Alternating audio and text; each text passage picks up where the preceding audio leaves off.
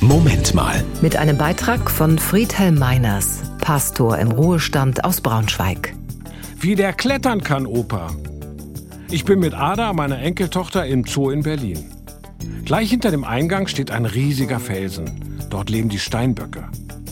Ada ist sehr beeindruckt, vor allem von einem großen Tier mit riesigen Hörnern.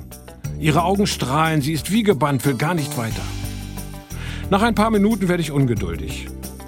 Komm, Ada, wir müssen weiter, sonst schaffen wir es nicht. Es gibt noch so viel spannende Tiere zu sehen. Dann ärgere ich mich über mich selbst. Du arbeitest den Zoobesuch ab wie eine To-Do-Liste.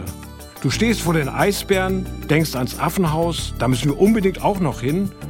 Bei den Affen musst du schnell weiter zu den Elefanten und den Tiger nicht vergessen. Aber der hat sich versteckt. So geht es mir oft. Ich bin nicht wirklich bei der Sache, denke nur darüber nach, was wohl als nächstes kommt. In der Bibel steht, alles hat seine Zeit. Stimmt wohl. Gut, wenn du erkennst, was gerade dran ist und es dankbar annimmst. Wir hatten dann doch noch einen schönen Tag. Am schönsten war es bei den Pinguinen. Ich hätte ihnen stundenlang zusehen können. Das war ein Beitrag von Friedhelm Meiners, Pastor im Ruhestand aus Braunschweig.